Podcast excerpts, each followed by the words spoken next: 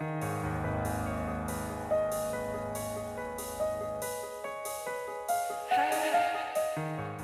nombre es Mauricio Lechuga y te doy la bienvenida a octubre, el mes de los breviarios cadavéricos, en el que te compartiré una creepypasta o leyenda urbana todos los días.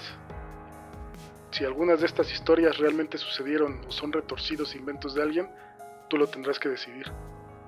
Recuerda que pueden contener amplias descripciones de violencia y o lenguaje explícito. Escucha bajo tu propio riesgo.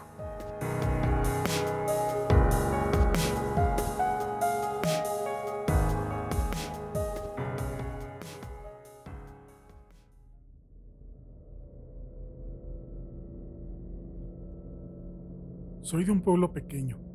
Y cuando digo pequeño es porque es muy pequeño.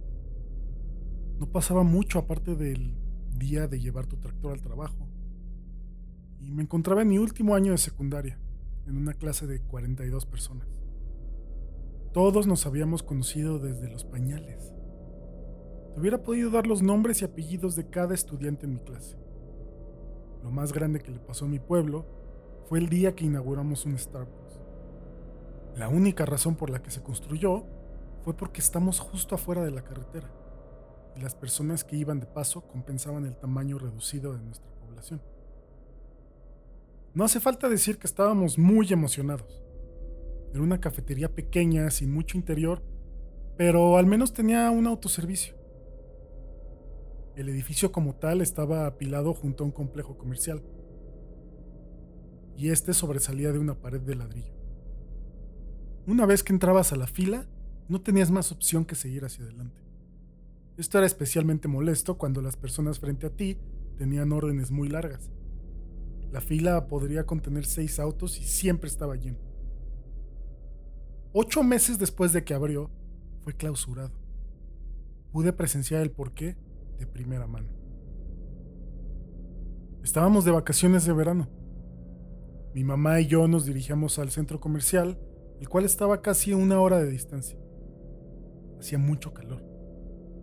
Fui yo quien sugirió que nos detuviéramos en el Starbucks antes de salir. Mi mamá no quería. Dijo que sería una pérdida de dinero, pero yo la molesté con ello hasta que accedió. Nos detuvimos en el autoservicio y había cuatro autos frente a nosotros. Mi mamá suspiró, pero se metió a la fila. Tres autos más estacionaron detrás de nosotros. Estábamos atorados como chícharos en su vaina, sudando ante el calor del día. Quiero algo frío, le dije a mi mamá. Ella rodó los ojos. ¿Fresas y crema? Sí, por favor. Sí, sí, sí. Saqué mi teléfono y le mandé un Snapchat a algunos amigos. Pasando por frappuccinos con la mamá, escribí y nos tomé una fotografía. Mi mamá rió y me alejó el teléfono. Súbitamente, un pop muy ruidoso infestó el aire. Nos observamos mutuamente sorprendidos. Sonó como un disparo, mencioné con voz baja. ¿Cómo crees?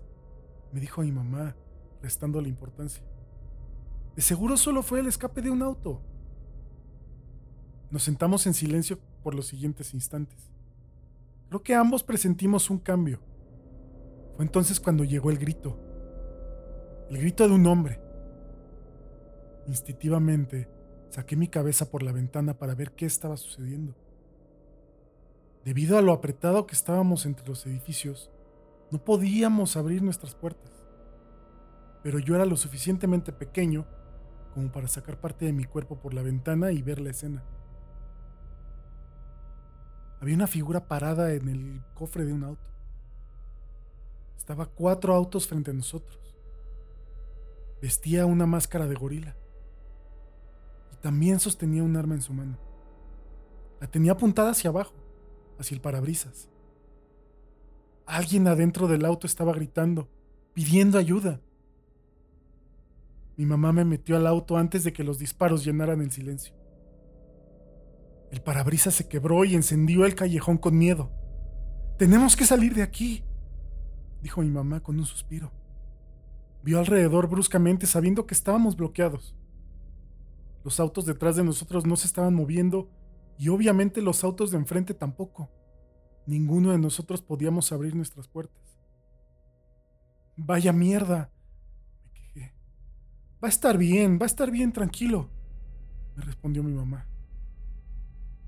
Ella puso el auto en reversa y pisó el acelerador. Como no nos estábamos moviendo, no podía acumular la velocidad necesaria. Golpeó el auto detrás de ella, el cual se tambaleó pero no se movió. El pánico de mi mamá estaba empeorando.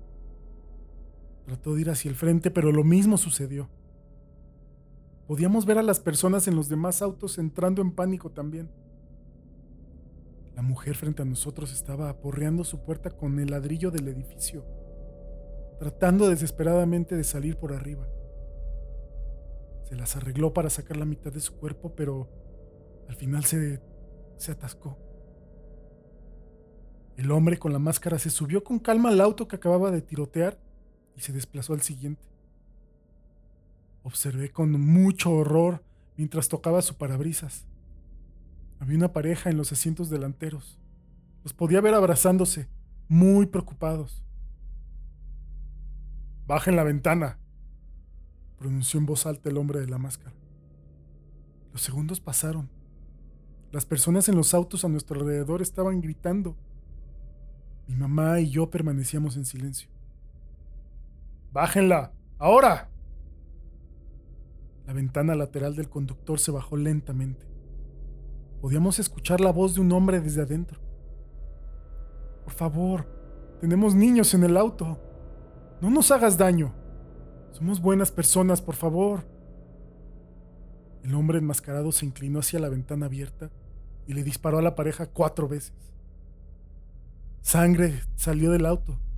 Sus ventanas estaban pintadas de rojo. Ahora podíamos escuchar el llanto de los niños. Mi mamá me agarró de la mano y me dijo, agáchate. ¿Qué? No terminaba yo de comprender lo que estaba pasando. Agáchate en el asiento lo más bajo que puedas. No debe verte. Pero, mam, mis palabras fueron interrumpidas por un coro de disparos. El llanto de los niños cesó. Sin decir otra palabra, me doblé en el espacio debajo de la guantera. Me hice tan pequeño como fue posible. Mi mamá colocó su bolso cerca de mí, casi cubriendo la línea de visión de donde estaba. Su respiración era muy pesada. La voz de una mujer taladraba el callejón. ¿Por qué? ¿Por qué haces esto? me di cuenta de que tenía que ser la mujer que intentó salir por la puerta de su auto. Estaba inmóvil entre su auto y la pared.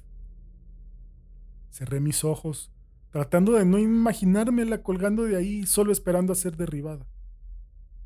Incluso mi mamá se volteó cuando los disparos empezaron de nuevo. Mi mamá se preparó, apoyándose en el volante. Vio hacia el frente como si estuviera en un trance. Yo sollozaba en silencio. Podía sentir al hombre saltar sobre nuestro auto. Sus pisadas eran ruidosas, justo arriba de mí. Eché un vistazo hacia mi mamá. Ni siquiera se atrevió a mirarme. La máscara de gorila se asomó por arriba de la ventana, justo a un lado de mi mamá. Su arma estaba apuntada a la sien. No podíamos ver su cara real pero tuve la sensación de que estaba sonriendo. Casi me golpeé la cabeza contra la guantera cuando mi mamá se abalanzó y le quitó el arma. El hombre tuvo que haber estado sorprendido también porque había perdido su agarre casi al instante. Mi mamá apuntó el arma hacia arriba y jaló el gatillo. Le disparó tantas veces como pudo antes de que se agotaran las municiones. Había sangre recorriendo el parabrisas y goteando encima de ella. La máscara estaba repleta de agujeros. Continuó apretando el gatillo a pesar de que no salía ya nada. Respiré un aliento de alivio. No podía creer lo que acababa de hacer. Mi mamá, una ama de casa de un pueblo pequeño, había matado a un asesino. Pero antes de que pudiera salir de mi escondite, otro pop resonó. Provino desde detrás de nuestro auto. Observé horrorizado cómo dos balas atravesaron el pecho de mi mamá. Cayó en el volante. El costado de su rostro golpeó la bocina. Alarmado, me giré hacia la persona con máscara de Barbie que nos miraba por nuestro vidrio trasero. Ladeó su cabeza analizando su trabajo. No debió haberme notado porque desapareció. La sentí bajarse de nuestro auto y subirse al de alguien más. Contemplé a mi mamá hasta que su semblante funesto dio lugar a un pestañeo agitado. Pausadamente, exhalé la tensión en mi pecho. Nos quedamos en nuestros asientos por casi 10 minutos, habiendo escuchado al segundo asesino liquidar a los pasajeros detrás de nosotros. Cuando las patrullas llegaron y uno de los oficiales me vio, su expresión se arrugó.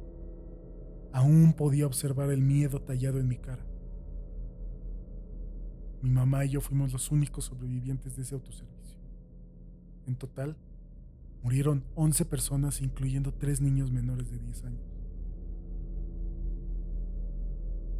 El hombre con la máscara de gorila fue identificado más tarde como un ecoterrorista radical. Planearon este evento como una protesta ante el impacto que Starbucks tenía en el medio ambiente. A pesar de sus intenciones, ningún empleado de Starbucks resultó herido, solo quienes estábamos en la línea. Nunca encontraron a la otra persona. Mi mamá resultó gravemente herida y aún me aferro a eso. Nunca en mi vida hubiera esperado que agarrara el arma de un asesino demente. Lo hizo por mí, para salvarme. Aún hay una cosa que me come por dentro, pues a pesar de sus horribles acciones, toda la muerte y destrucción que esos asesinos causaron en verdad funcionó, al menos en mi caso.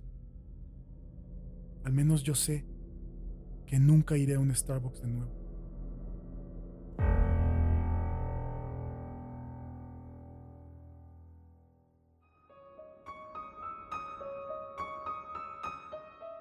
Que no te quedes sin escuchar ninguno de los breviarios cadavéricos que se publicarán en todo octubre, suscríbete en tu aplicación favorita, Apple Podcast, Spotify, la que sea. También compárteselo a quien le gusten todos estos temas de miedo, suspenso y creepypastas.